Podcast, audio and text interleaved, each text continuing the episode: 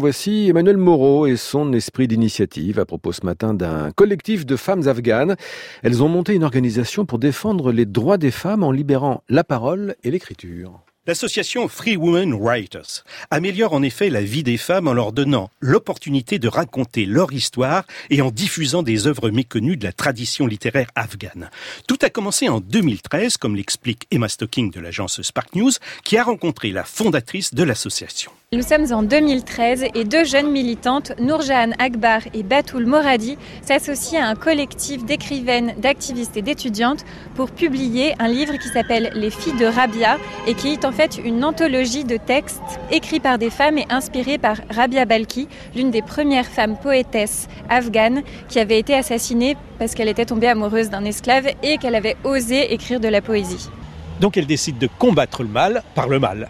Alors oui, parce que traditionnellement, sur les marchés de Kaboul, il y a de nombreux vendeurs qui vendent des, livres très bon marché, qui véhiculent des messages misogynes, des messages haineux à l'encontre des femmes. Et donc, Nourjahan Akbar utilise ces canaux pour diffuser ses propres livres avec des textes écrits par des femmes et particulièrement inspirants. Et donc, avec ses économies personnelles, elle a commencé à publier 1500 livres qui se sont écoulés extrêmement rapidement. Il y a même des personnes qui sont venues de diverses provinces pour se procurer ces livres et les rapporter ensuite dans leurs écoles, dans leur communauté. Après avoir vendu les 1500 exemplaires papier, le collectif a effectivement mis en ligne le livre, ce qui a incité d'autres femmes à écrire et à témoigner. Ce travail de plaidoyer initié par Noriam est aujourd'hui non seulement reconnu, mais encouragé. Emma. Oui, alors grâce à la traduction de ces textes par des bénévoles, notamment en anglais et en persan, son travail a pu être reconnu dans le monde entier. Elle a notamment été nommée par Forbes l'une des 100 femmes les plus puissantes pour justement euh, souligner ce travail de plaidoyer qu'elle-même. Et elle ne compte pas s'arrêter là. Elle est extrêmement motivée malgré son jeune âge. Hein. elle n'a que 27 ans aujourd'hui. Elle continue à promouvoir le droit des femmes et notamment leur droit à s'exprimer grâce à la littérature.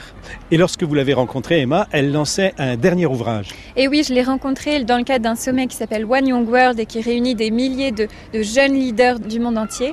Et elle venait de publier son dernier livre, donc qui s'appelle You Are Not Alone, et qui est un petit guide destiné aux femmes victimes de violences, qui les aide avec des conseils pratiques pour obtenir de l'aide juridique, pour euh, former des réseaux de soutien et aussi pour protéger leur santé mentale. Et donc ce livre est disponible en plusieurs langues et les bénéfices de sa vente permettent aujourd'hui de financer des études supérieures à de jeunes Afghanes.